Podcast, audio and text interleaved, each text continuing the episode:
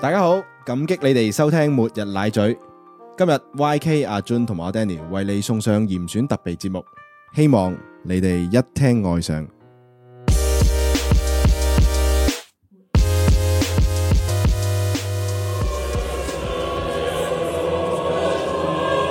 末日之下，漫天烏鴉。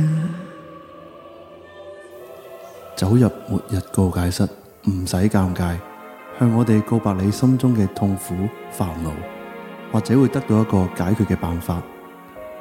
告解無罪，奶嘴有你。末日告解室，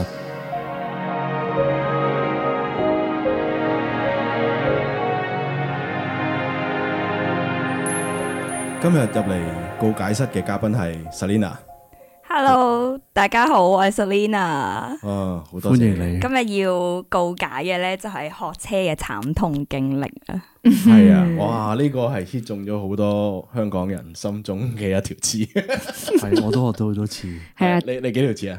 哦，三四次啦。哎呀三四次啊好我就 Selina，你有咩分享？係啦，你講先啦。啊，係咁樣嘅。咁咧，我自己本身呢，係一個手腳超級唔協調嘅人，但係我就覺得啊，揸車呢樣嘢呢，應該係作為一個城市人呢，係基本需要識嘅嘢。咁所以呢，我就好斗膽咁樣呢，就嘗試走出自己 comfort zone 啦。咁啊，報名啦。哇！成個過程係極度漫長啦，首先，因為咧你由第一下去報筆試，跟住之後再排期去路試，我已經等咗成超過一年嘅時間，唔知係咪 Covid 嘅時候咧，大家困咗喺香港冇嘢做啊，咁所以個個人都去學揸車，咁哇，所以呢哦係哇同，埋佢哋你成日係 cancel， covid 前，即係 Covid 緊，covid 緊嘅，係啦係啦，嗯仲佢係唔俾考啊緊嘅，有啲時間。有啲係有啊停咗啲時落間係。啊，所以係啊哇，滯等後咗。等超級耐啦，咁我已經係憑住一個戰戰兢兢嘅心情咁樣捱過全段時間，加上咧之前咧咪好興有段有條片咧係嗰個揸車師傅咩一二一二，跟住講粗口鬧人 嘅，哇！我睇完之後咧，我真係好驚咯，真心，因為好驚會俾人鬧咯。你學之前已經睇喂過。係啦要擺翻 link。係啊我哋會放返 link 嘅各位觀眾好黐線喎！嗰個真係喂係完全係貼錢俾難，即係買難受咯。我覺得呢 單嘢咁樣咧，就我咧係跟呢個駕駛學院嘅，咁因為嗯我諗住啊俾多少少錢，但係佢就會幫你搞晒嗰啲誒，可能唔知 apply 啲咩試乜試乜乜證嗰啲咧，係會啊幫你搞方便啲係啊。嗯，咁我就去啦，跟住之後咧，佢咧就話啊，我報嗰個路試，即係誒、呃、報師傅嘅時候報得太遲，跟住所以咧佢安排咗幾萬個師傅俾我啦，咁我就去上第一堂啦，因為我係完全一啲揸車係零認識嘅，完全零知識啦，咁我上堂啦，跟住之後咧佢咧就用咗十分鐘，佢自己揸咯，佢係冇俾我揸，我唔 唔知點解佢就自己開始揸啦，揸咗十幾分鐘啦即係。乜都冇講。係啦，跟住佢叫我觀察佢，哦佢話叫我睇佢點樣揸，咁我就哦好啦，咁樣我就睇啦。跟住之後咧，佢中途咧嗯就講咗好多完全唔關揸車事嘅嘢，即係可能講下啲哦誒，佢、今日食咗啲咩啊？你真係要嚟告誒解？佢嗰 啲即係佢啲學生點樣啊佢？係咪好猥瑣噶個樣？正常一個即係一個教車嘅男性師傅中年咁樣咯，佢有冇話好猥瑣嘅？仲喺個學校入邊嘅。誒呃係啦，喺學校入邊，但係跟住有出去嘅，因為我 OK 駕駛學校其實嗰個 area 唔係真係超級好大，細嗯係啦，所以佢會出去嘅。但係佢冇俾我揸啦，咁我就一路喺度諗，到底幾時先到我揸咧？咁係咪唔計錢嘅咧？咁即係我我太天真啦，好容易係計錢㗎，我之後 先知係啦。跟住之後，終於到我揸啦咁樣，我係基本到咧，連即係可能邊一個係係 gas，邊個係 brake 咧，我都分唔清嗰啲人正嚟常啊嘅，啦。係啦。第一次。咁跟住之後我就問佢啊，師傅，我想問下咧，嗰塊鏡係幾時睇？跟住之後咧，佢答我，佢話誒，其實冇所謂㗎，你覺得有需要嘅時候咪睇咯。咁我就話吓，咁幾時先係有需要咧？我想問，咁你咁樣講，我係唔會知喎，唔知幾時先有需要。跟住佢就講咗啲九唔八，即係九唔搭八嘅答案，即係完全冇俾一個方你向間駕我。駛學院係咪有個姓字行頭噶？有個唔誒冇係嗰個嗯冇，係啦，咁佢又唔答我啦。嗯點解呢。埋你嘅呢個可以事後話俾你知， 係所以係要警世，千祈唔好去呢間。好服喎！我而家聽到，好唔服係因啊！為我自己都係駕駛學院校嘅，哦但係我冇呢啲嘢。我係因為我唔好彩咁啱，可能撞着嗰個師傅好好驚攰定係點佢係樣咪啦，正式錄趕住用收㗎工。真係這是正式錄用的教即係一師。隊車嗰啲排咗係 第二隊、第二個嗰啲，係啲小巴司機嚟 可能。我係一頭冇水咯， fake 但 driver 但係你上車嗰，其實講翻睇鏡，其實上車第一樣嘢就已經要要講教係鏡，啊佢就係唔因為每講個人咯，高度唔同㗎嘛。係咯，佢唔講都算啦。我已經即係直情問你，你都唔答我，咁 咁係咩玩法咧？到底跟住咁，我又即係再問多佢一個其他問題咯。我就話啊，我想問，即係考試嘅時候有冇話最高速度或者最低速度，我一定要去到邊個位？嗯跟住佢就話冇，又係嗰句冇所謂㗎，你揸得開心咧就得 㗎啦。最緊要咧就係唔好太慢，俾人撥，亦都唔好太快撞到其他嘢。唔可以過六十㗎，過佢六就十會肥㗎。係佢冇同我講咯，就係、正喎呢條友，因為嗰陣時咧，我已我心諗話，我已經即係主動問咗你兩個咁簡單，你應該要作為一個駕車即係揸誒教人揸車師傅，你應該要答到我嘅問題，你都唔答我，咁跟住我之後我已經費事再問咯，因為我知道佢根本唔會答我，跟住之後我就即係蒙混咁樣就過咗一堂，然之後我就誒轉師傅，係啦，我就申請轉師傅咯。哦嗯但係真係好差咯，呢、個 experience，我會覺得我到底上咗個堂，我係乜嘢都學唔到，我唔知自己做緊啲乜嘢咯。蝕咗一堂錢啦，已經係啊，同埋都好貴噶嘛，特別係嗰啲駕駛學你院。你而家學幾？錢啊？我想問過萬㗎而家，一定要過萬㗎。要啊，即係你成個 package 哦係要過萬係㗎啊都，。你出去揾師傅其實到一萬頭而家平唔哇到我幾太多多太耐之前學啦，係啊，啊？係啊，以前平啲幾千蚊 咯，幾哇！千咁蚊，你係一剔係啊過先幾千喎，而家唔係即係幾千蚊我好抵我㗎。跟個師傅，又又跟個駕駛學院，嗯哦咁，師傅逐堂計噶嘛，咁係圍埋幾千蚊啫嘛，我跟駕駛學院已經八千蚊啦，嗰陣時一三年嘅事，咁都係幾千蚊啊啦，係即係唔過咁超一定唔幾會過萬咯。我即係啊老。唔係我係計晒所有嘢嘅，我跟師傅啦，上咁多堂啦，誒、申請嗰啲牌照啦、考試費啦、借車費啦，即係所有計晒嘅，嗯，咁先至係我嗰陣時係一萬頭。你係咪一剔 pass 啊？我第二剔先 pass，、哦所以貴啲。我最叻嗰啲朋友係八千蚊左右搞掂嘅，因為佢哋唔使考第二次試，我哦係係啦，咁啊少咗一次租車費同埋少咗一次 retake 嘅老師費咯。嗯，係啊，咁但係即係即係，我覺得正常啊，駕駛學院應該係好啲嘅。冇咯，我完全唔覺得係個咯。服務啊，誒，我覺得學真正學到嘢係出面啲師傅，但係服務但哦可以投訴噶喎，應該有係投咯，佢投訴機制。訴，冇佢咪換咗咯，師傅係咯，我換咗師傅，即係其實我有打直情電話過去要賠返同個佢堂講，咁但係我又真係費事講到好直接咁樣，哇！你啲師傅真係好差咯，點解我又費事咁樣講？我就用一個好婉轉嘅方法，我就啊佢嘅教學方針同埋佢嘅方向咧，就同我唔係哇好你真係夾太咁你樣好。我 nice 我就啊講咗幾句呢啲嘢，跟住佢就啊好啦好啦咁 樣，係咯，係啦，咁就幫我轉咗個師傅，就係咁樣咯。咁第二個又點咧？第二個咧就係、其實頭先都有提到咧，就係話誒，因為其實我上晒所有嗰啲誒師傅，跟住我去考啦，咁最後當然即係咁樣嘅教學質素，咁我當然就係 fail 啦， 咁所以我就再考第二次。係咁今次咧就好啲啊，因為咧我除咗喺駕駛學院學之外咧，我就自己出去誒，啊即係朋友介紹咁樣啦，就有啲師傅教。哦咁咧佢教咧就冇咩問題嘅，但係佢係好超級吹水王咯，即係佢又係好中意講啲好唔關事嘅，即係可能講下啊自己去邊度去旅行啊，誒、我哇我誒、之前佢中 covid 嘅情況係點啊，跟住佢仲夠膽死同我講，我中咗 covid 嘅時候咧，我都係戴個口罩，跟住之後就繼續教，即係繼續教堂咯，跟住我就話吓、你啲學生知唔知㗎，大佬咁樣，跟住佢就即係求其講啲嘢打發我走，就冇正面回答過我呢個問題，即係。唔係好有公德心啦嚇呢個師傅咁喂好樣。笑喎。然後咧佢佢最 即係佢佢咧係遲到早退，中間去廁所嗰啲，我我已經費事再講佢啦。係係。然後咧有一次咧。我已經去到我哋約定嗰個地點要上堂啦，跟住之後我就話、啊師傅我已經到咗啦咁樣，之後佢打電話俾我就話啊誒唔記得咗同你講啊，我架車咧攞咗去整啊，所以咧唔上堂啊我哋咁樣，但係師傅我已經到咗咯，我已經企咗喺個馬路邊等你噶咯，佢就話總之今日唔上堂啦，因為我架車攞咗去整，啊我都冇辦法教你噶啦咁樣，我就話誒、好啦咁樣，咁我走啦。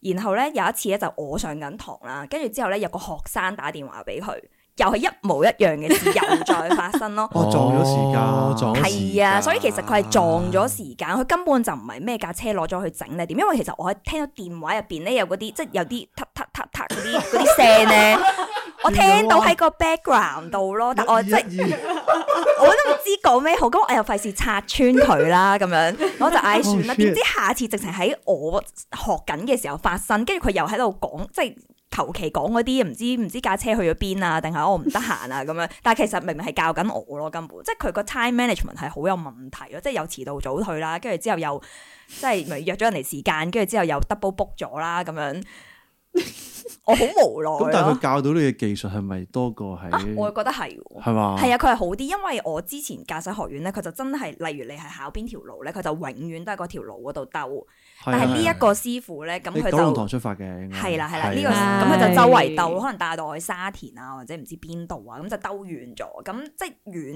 少少，咁遇到嘅嘢唔同咗，咁我個即係應對啊或者信心，我覺得都有係好好好咗。多嘅。係啦，嗯所以教學上咧，呢、個師傅係冇問題，但係诶、呃，应该搞清楚自己嘅時間表咯，即係冇理由人哋到咗你先同人哋講噶嘛。哦我我都試過㗎，我個師傅已經係出名好人嘅，佢都試過中咗一次伏咯，即係應該係咁即講，係佢 double 試過 book 嘅俾咗一次伏我中，係然後我去到啦，咁嗰期我考油堂嘅，我話：，誒、師傅我嚟咗啦，咁樣等咗你好似都十五分鐘，你都誒、呃都唔見你喎，嗯咁樣係咪要等多陣咁啊？佢話：，哎係啊，哎呀唔好意思啊，教緊第二個啊，咁啊，咁直接哎唔好嘅，意思 啊，佢好直好接誠喎實咯呢個。喂，誒、下個禮拜再見啦，拜咁樣， 跟住就走咗我線咯。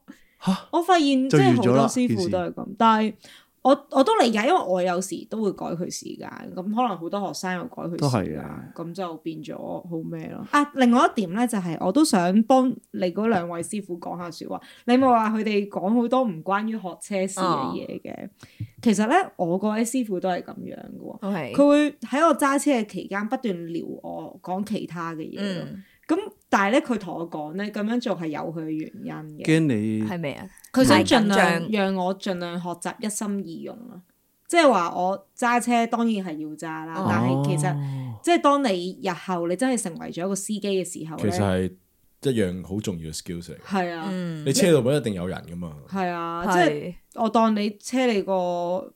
媽媽咁樣出街咁樣啦，或者隔離講三講四咁樣，跟住可能你有 friend 打俾你，你點樣分心接個電話咁樣咧咁樣，咁所以我覺得可能嗰個師傅係想即係推你多一步，令到你學識一心二用咯。我明嘅，即係我覺得係有好咗，因為我之前咧就好緊張，係即係勁大力咁樣，即係縮住成個係咁樣喺度揸嗰個軚盤咧，好緊張，好緊張成個人。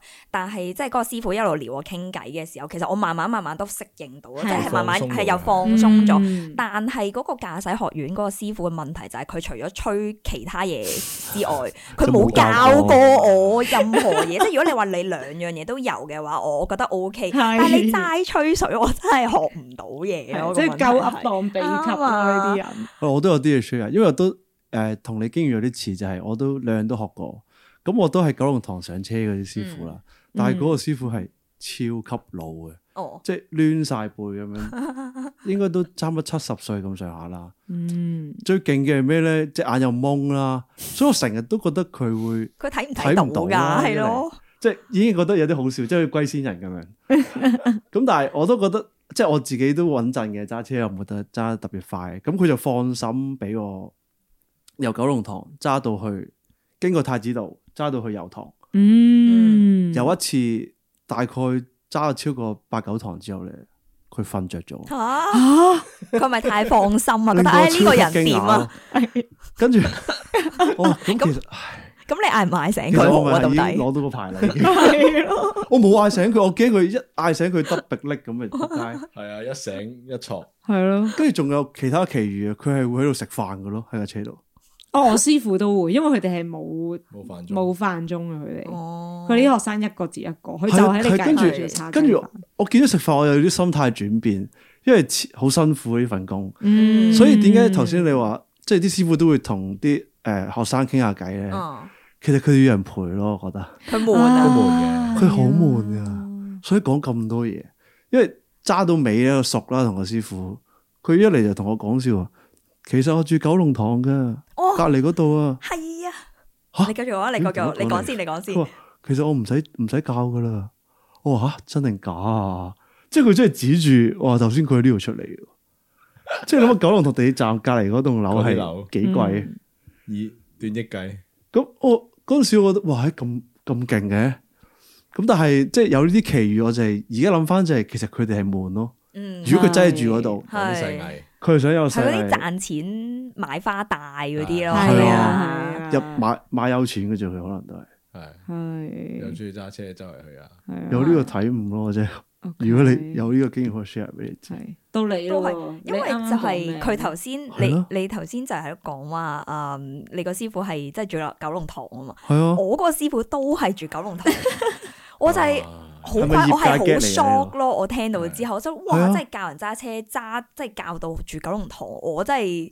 我到底喺度做緊啲咩？我係咪應該即係瘋狂練下車，然之後即係可能嚇搞翻個過咗 YouTube 啦 channel 啊我哋咁個年代樣過過咗啦。過咗太遲啦，而家係咪係啊？啊，早出世二十年，係咯，都哇，好唔知得唔得啊開心喎！佢真係住九龍塘，跟住之後仲誒，佢仲話我可能真係誒車咗我翻去佢屋企樓下，跟住之後咧就車翻我出去九龍塘嗰、個即係誒、呃比較近地鐵站啊嗰啲地方啦，跟住佢換第二架車出嚟揸，即係車哦，我真咯。 㗎？係啊，咁你呢個真㗎喎？真㗎！我見住佢入入一架車，跟住喺喺入邊再另一架車出嚟咯，好真係好犀利啊！非常之勁，但係佢哋係真係好忙啊，忙到廁所都冇時間去，都係都好辛苦嘅。其實係我嗰個經歷呢，係，即係嗰個司機係，我唔係嗰個師傅，我係唔知第幾堂，因為每堂我駕駛學院學嘛，每堂都唔同人教嘛。係咁去到某一堂呢，我唔應該係中間嘅，佢就係係咁撩我傾偈。咁嗰次呢，就係佢突然間俾我揸出去一啲唔係考試範圍內嘅嘢。咁我喺哦藍田嗰度，即係好多條行車線咁樣行，咁啊我好有信心，即係我又可以好自如咁同佢傾偈，我又揸覺得自己揸得好好，我對自己啲、哇，好今次都 pass 緊㗎啦，我都嗯點啊覺得。跟住呢，去咗高峰之後下一堂，你遇到一個好嚴嘅師傅，我係完全覺得自己係零 嘅，即係佢話我嗰啲步驟錯晒啦，望鏡又望樓啦，點點點。跟住我嗰陣時意識到呢，就係、其實考車同揸車係完全兩回事嚟嘅。嗯。呢個好多人都講啱啱啊係基本上如果你係揸車嗰啲人咧，其實唔會，即係都會好多都會做啦，但係其實好多步驟咧都會都會 skip skip 嘅晒。係係啊係，其實係啊呢樣嘢，所以但啊有人但一定要做話嘅考車係啊考車嘅時候要做足咯。係啊，咁樣等我擰個頭先咁樣，係啊即係有有人咧係同我講話，哇！你做每一個動作之前，你都開口講，係啊，咁咁就就講埋出嚟係啦，你講咗，咁就 make sure 嗰啊個真㗎即係啊，嗰個係啊師傅即係嗰個考車個師傅就知啊，你有呢個意識要做呢樣嘢。如果唔係佢有陣時你動作太細咧，佢就唔知道你有冇嚟做，跟住有機會佢就係啊當你冇做咯，就係啊 fail 你咯。哎呀，望下嗰邊有冇車先，冇喎，打右燈，而家轉全右。程咁 樣，好似 podcast 咁樣咯。咯。我哋可以形容啊我哋啊我未聽過呢個，喎，真係。啊可能有但係聽你真正望咧，隻眼喐嘅啫嘛。係啊如果你真係揸係車，啊唔，係我聽過啲人話着等着件好嘈嗰啲風褸嘅。哦，你一轉係啊，頭霎霎聲，係啊，哦我都有聽過咧，話女仔去考車咧，哦一定要紮起條啊辮。吓係咩？我冇聽過。點解啊？佢話如果咧你係放低頭髮嘅啊話，又白到靚一靚咁樣，個師即係個考牌官會覺得你個人係嗰啲妹豬啊，好姿整啊，唔適合揸車咯。所以你要俾人哋嘅印象係醒目嘅、硬朗嘅，就紮起條馬尾，然後咧着翻啲比較中性嘅衫，咁樣嘅話咧，成功嘅機會係會增加。係咩？我嗰調翻我哦係咯，啊我聽到嘅係倒轉扎嗰條馬喎。尾扎幾高？我聽都係調轉，因係為咯全港都係冇女性考牌官係咯，喎。因為我聽嘅就話啊，條裙着短啲啊，又即係即係即係點啊，即係 draw 下 attention 啊係咁咁佢樣哦第二個方式喎。你考幾多次話？ 我考兩次。哦咁都 OK OK，OK，OK。但係都好笑啊，我第一次又係紮咗邊，又着得着啲片長碌去考，咁我衰咗啦。咁第二次咧，第二次我就冇紮邊嘅，但係都係着即係 hoodie 牛仔褲咁樣就 pass 咗咯。咁不過我師傅後來同我講咧，我嗰個考牌官係出名鬆手嘅。哦，我哦，考之前咧係好好笑咯，我本身可能你當我九點正考啦，八點九嗰陣時咧，突然間運輸署嗰個考考個位度有個人走咗出嚟，又同個師傅講：喂，X X X 喎，你要唔要考咗先啊？咁樣，跟住師傅就考佢考啦，咁樣就推咗我過去。哦後來我師傅就同我講咧，點解嗰個人會出嚟講，就係、因為呢個出師傅誒、呃考牌官係出名鬆手嘅，嗯所以我師傅係唔係會推咗我過去先？哇，好好醒喎，你師好傅啊好喎，佢對你。同埋係我諗要你要做咗呢一行好多年，你先知道哦邊個係出名鬆手啲，邊個嗯咧就出名可能惡啲咁樣咯。咁加上嗰陣時又咁啱有機會，應該我前面有個人放我飛機，或者佢遲到未到就俾咗我去考先咯。咁嗰次我就 pass 咗啦，好開心地。恭喜你！多我謝覺大得家。即係 pass 到咧係如釋重負咯，對於我嚟講，係因為我真係好緊張，我實在太差，即係甚至咧我 pass 咗之後咧，好老實講，我係唔識啊泊車咯，到而家都，即係我而家揸車咧係我唔係啊，揸因為我哋冇考 L 型泊位噶嘛，唔係我我哋考 S 型泊位啫嘛。我已經唔識分啦， OK， 我嘅水平係咁你仲有一樣，個大部分停車場其實都係 L 型泊位噶，係係其實要係自己再學。係咯，我完全唔識咯，嗯所以我每一次都係落車，跟住之之後叫隔離嗰個人幫我泊咯，跟住就好 Oh my god，嗯尷尬咯，每一次都我都研究過，即係自己要自己學過，睇 YouTube 學過先先得。係要學嘅都唔關校車事。係啊，我都覺得其實咧考到個車牌之後咧，通常你都會雪藏一段日 子先至再揸咁。 但係你係越要唔揾揸補就越鐘驚喎，所以我覺得最好考到之後盡快要即刻揸係啊其實要哪揸。有錢你老母？咁啊係， 你揀咯，選擇啫，人生揾啲嘢嚟犧牲。啊唔係咁，大家即係都好知道，好明顯個選擇就唔係喺車嗰度係啦咯。都係嘅，係啊，咁不過咧，另外另外，我想問下大家，係嗱，我哋在座四位其實都已經 pass 咗啦。係我想問你 pass 咗之後咧，你哋嘅師傅有冇叫你哋即刻買個 P 牌啊？冇喎買 P 牌係咩意思啊？即係買嗰塊膠啊。嗰塊擺係啦，冇喎，佢冇理過哇好貴啊我喎。你哋兩個係咪都冇都啊？冇啊冇啊，即係係啊，點樣我去鼓勵你即刻揸車？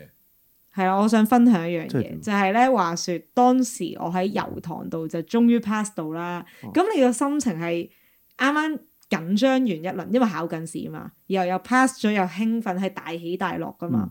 你出到嚟，師傅幫我望一望張表，pass 咗之後就係嗱，你見唔見到嗰度有個阿叔啊？又係佢哋圍內嗰哦啲學車師傅嚟噶。你而家即刻過去俾一百蚊佢買個 P 牌，嗯因為你已經成功成為一個車主啊！我嗰陣時冇諗咁多，即刻過去就攞咗張一百蚊出嚟換咗個 P 牌，跟住再影多張即係成功合照。後來我發現自己戇鳩，嗰個 P 牌邊使一百蚊咁貴？佢擺明就係黃之王嗰個攞副夠 食，個師傅見到我個心情好興太奮。啊開心啦！係啊，佢實在知道我當下係唔會理性啊㗎，我已經俾嗰種考到車嘅興奮覆蓋咗我嘅理智，所以我俾一百蚊我都會俾，我就走咗去幫佢個 friend 買咗可個能一千蚊你都會俾，係啊，買咁又唔咗會咁啊樣嘛嘅 P 牌。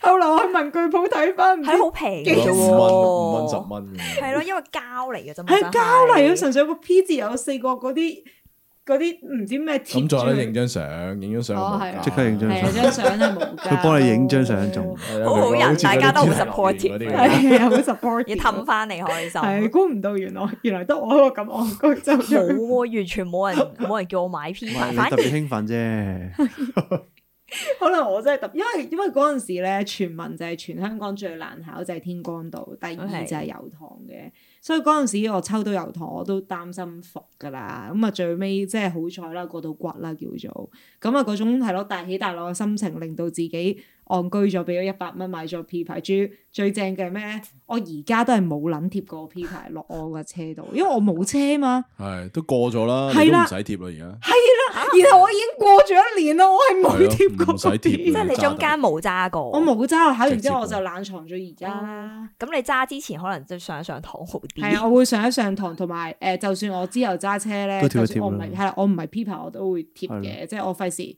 費事啲人唔知道我係一個新手即係上，等大家小心啲。係啦，等大家小心啲咁都要樣咯，係啊， O K，係啊，即係因為大家都路上小 心。其實我都係馬路炸彈咯，我覺得我自哇己直情係咧，我有一次我炸啦，跟住之後咧，suppose 咧係喺個停車場一出咧，suppose 嗰條路咧，譬如可能係誒、呃向左嘅，跟住之後我完全冇睇，我 就鏟咗向右咯，跟住之後我細佬即刻嗌停我而咯，家。真你係住邊度哇！啊？诶， 唔話俾你知啊，梗係。非常聰明， 係啊，跟住我細佬就即刻，哇家姐咁樣，好似唔係呢邊喎，快啲入翻去咁樣，跟住係咁叫我入翻去， 即係拗波入翻去，入翻去咁樣啦。嗰時我仲唔知發生緊咩事啦，但係我見到即係我我細佬係咁嗌我拗波，咁所以我就褪入去啦。係之後我先知道，哦，原來咧係對頭車嘅嗰條僆咁樣。然之後我細佬就好恐慌咁樣問我家姐到底你個牌係點樣行翻嚟？但係你好少自己揸車嘅。我揸我唔可以自己揸車，因為咧你揸車你又要睇 Google Map 啦，跟住你又要睇下可能嗰啲嗰啲誒標誌啊、路路牌啊嗰啲，我做唔到咁多嘢咯。即係我一定要有個人喺我隔離同我講話啊，前面轉左，誒邊度邊度轉右，定係點點點，嗯我睇唔到地圖，我做唔到咁多嘢，我只可以做一樣嘢嘅啫而家，同埋傾偈咯，加 埋。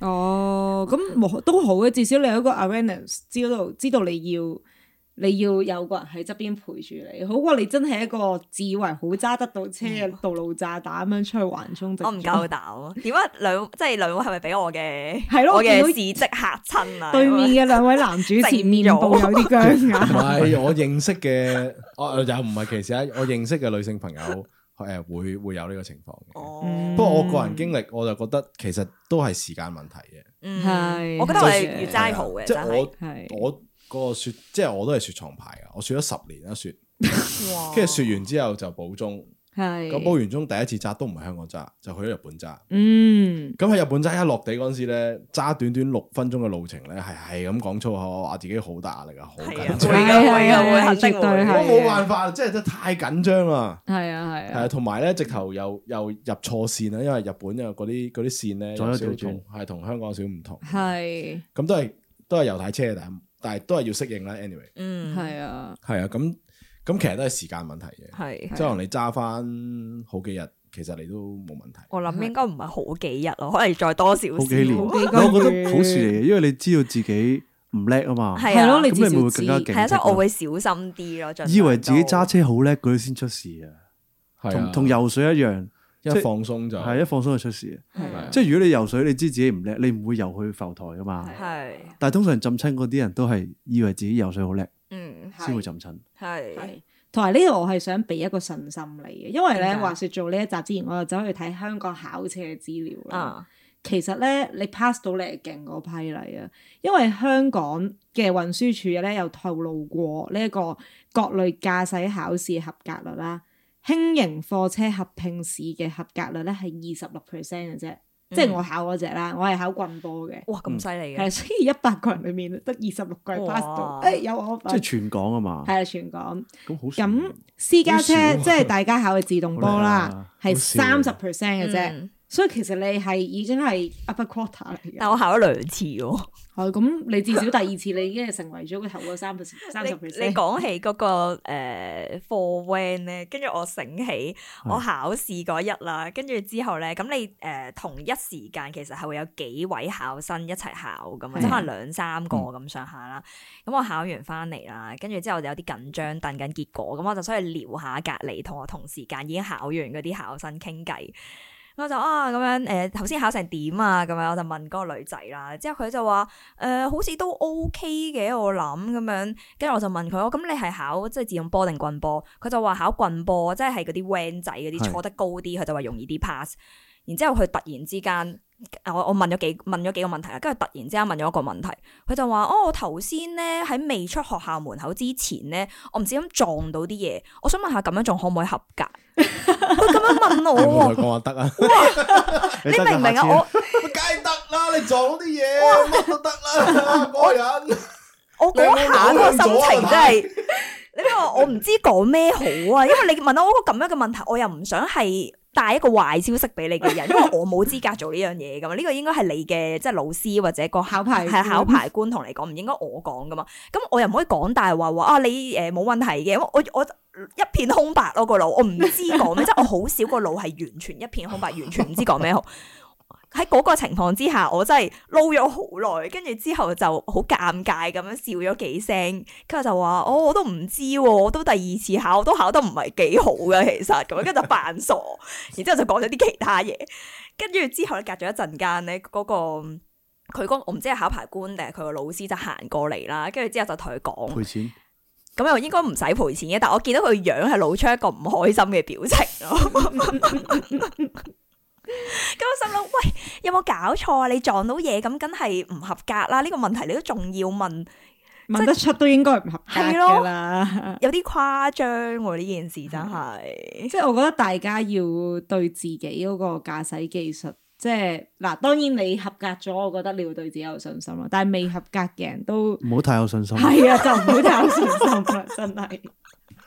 係，我覺得考多幾次係好嘅，咁你先知邊啲嘢係自己做得唔啱啊嘛。係嗯，都係你嘅。講得正如冇嗰個錯人真係嗨到先知道自己係做得唔啱，係，佢冇嗨嘅話，佢下但係次佢仍然有幻想，覺得自己有機會合格喎。喂，但係如果佢俾佢僥倖，佢冇嗨到攞咗個牌，嗯佢出到去真係撞死人咯，有機會係啊，係係啊啊，係咪先啱嘅？fail 佢係好事嚟嘅。係啊。你講考多幾次，唔好意思，我係咁 hijack 住成個話題，因為我實在太多關 於繼續考仲有啊車仲有有，啊我仲嚟啊嚟啊有，仲未係我完嘅，仲仲要講，因為你頭先講話你要 fail 幾次，跟住我就即刻咧諗起我有個同事啦，咁樣咧佢哋係揸棍波嘅，係跟住咧佢已經考咗三次啦，係都係 fail 嘅。係咁之前咧我都冇乜點關注啦，啊但係因為我一聽到佢話佢考三次，仍然要考第四次，咁我就話吓仲考第四次咁樣，因為我同佢真係好熟啦，所以我會 mean 下佢咁啦。有陣時 我話吓仲考第四次，你已經 fail 咗三次咯喎咁樣，佢就話我唔理，總之我一定要考。誒、我最少考五次，如果我嗯考考咗五次，我都再 fail 咧，我就唔考啦。跟住之後我就好，然後咧考第四次都係 fail。然之後我就問佢，我想問下點解你 fail？佢就話其實我都唔知之前嗰啲點解我會 fail，但係今次咧應該係我喺條街度唔知撞到啲乜嘢，咁所以就哦又 fail 撞到咗，又撞到嘢咯。好多人都係唔知道自己撞到啲乜嘢啦，咁所以就哦哦 fail 咗。跟住終於去到第五次，俾佢合格咗咯。所以我唔知道，即係當下咧，我唔知道到底係一件好事定係一件唔好嘅事啦。因為你考咗咁多次先合格，我對於你嘅駕駛技術嘅信心咧就唔係非常之高。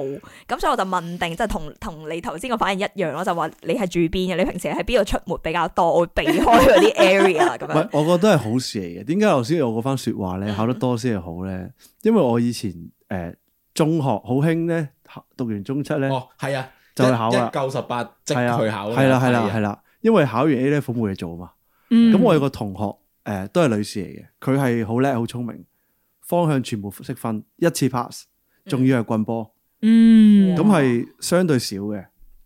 跟住咁有一晚坐佢車啦，咁嗰陣時都係十九歲嘅話，哇，咁幾個同學坐佢車，誒、去咗由將軍澳去咗港島咁樣，嗯去到好似十二點度，咁啲叮叮咪已經係冇誒唔再行行駛嘅，係啊，係佢一路喺度鏟咗上去個叮叮嗰條路度，電車路係 唔可以行噶嘛。啊平時係唔可以行。我跟住話有冇事啊？個太細個，有冇警察？有冇見到驚俾人 追啊？佢行咗好耐喺個電車路度，佢唔知㗎，一路都個個都唔知。吓，佢考唔係冇考人知港島咧，一定唔係咁，你交通規則嚟啊嘛，咁係都要知嘅。 揸大膽車都係咁大膽車啊！即係所以，我覺得係考多啲係好嘅，哦，所以唔好有個僥倖心態咯，係啊。所以都未必係一件壞事。佢而家係揸得 OK 嘅，以我所知。有冇係啊試過啊？我冇試過坐佢架車啦，但我有陣時見到可能佢自己 po IG story 咁樣，係即係可能佢啲 friend 就錄佢揸緊哦車喺佢架車 OK 入邊，咁我見到係好正常嘅，咁好似都冇話咩撞車啊咁樣嗰啲，嗯所以我諗應該係 O K 嘅，但係就考嘅過程比較艱辛啲咯，佢就 好哦，都睇咗考咗好五艱次辛嘅。貴咯，同埋你知唔知考五次真係好貴啊？我都想分享一個故事。係咁話說我嗰幾次就同啲 friend 搭的士翻屋企啦，嗯上到車咧，我我係守規矩，我就攬安全帶啦。嗯跟住我啲 friend 就喺度傻攬安全帶咁樣啦。跟住我就話我好守規矩，然後我就分享啊，我最近考車點點點。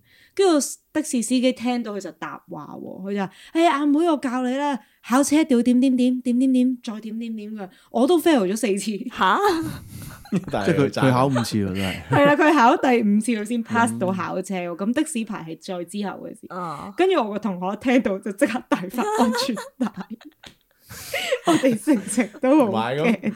佢係咪啲大年紀啲啊？當年應該考車牌係咪冇咁冇咁容易啊？我唔有少啲知機啊，會佢揸目測係都六十歲㗎啦其。實咁一以定前係揸難棍考波啦㗎，真係以前係真係難。我以前我有個有個親戚，诶、大家都攞嚟講，佢考七次先過到，哇！但係而家移咗民噶啦，啊即係二十年前移咗民嗰啲嗰啲嗰啲 uncle 嚟。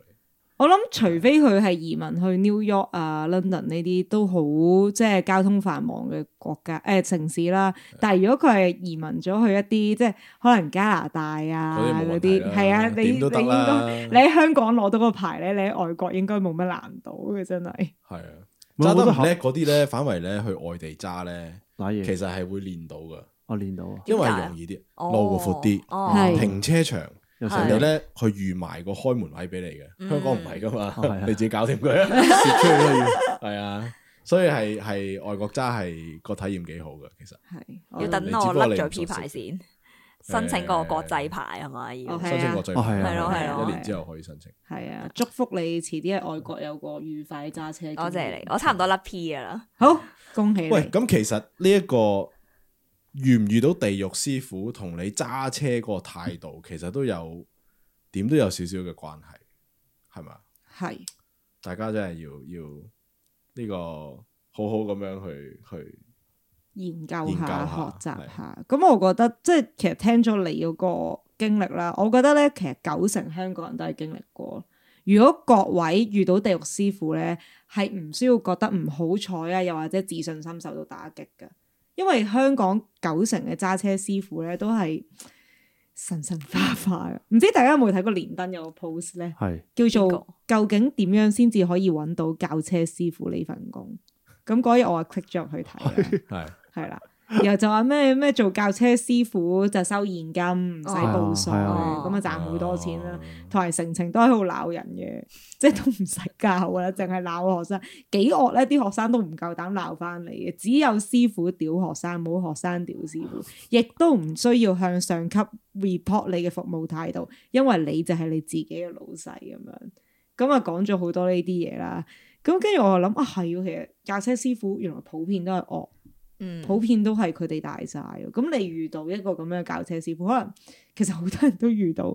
咁啊，大家唔需要俾佢哋打擊咯。呢個係第一。第二就係、我覺得都認同陳生所講嘅，就係唔好害怕嗰個失敗。其實考多幾次都係一件好事嚟嘅。等你知道自己錯喺邊。之後真係喺街誒喺、街道上面揸車嘅時候，唔好再去犯呢啲錯咯。咁、個心態係重要。係啊！如果你叫我揀一誒一個人考一次，同考三次四次，我寧願坐三考三次嗰人嘅車㗎係嘛如果大家都係 P 牌啊，係嗯因，為佢路面經驗少三倍啊，係冇錯冇錯。係嗯係啊係好，最後我問一問 Selina，你係嘅內心同嗰位地獄師傅和解咗未？有好多位地獄師傅，你你同講緊咁邊多一位？位地獄師傅內心和解 咗未？ 和解咗啦，咁我都合格咗，我就覺得唉算數啦，係咪先？恭喜你，你可以走出我哋嘅告解室 啦。我走先啦咁，我要收工啦，你哋慢慢留低喺度錄啦咁。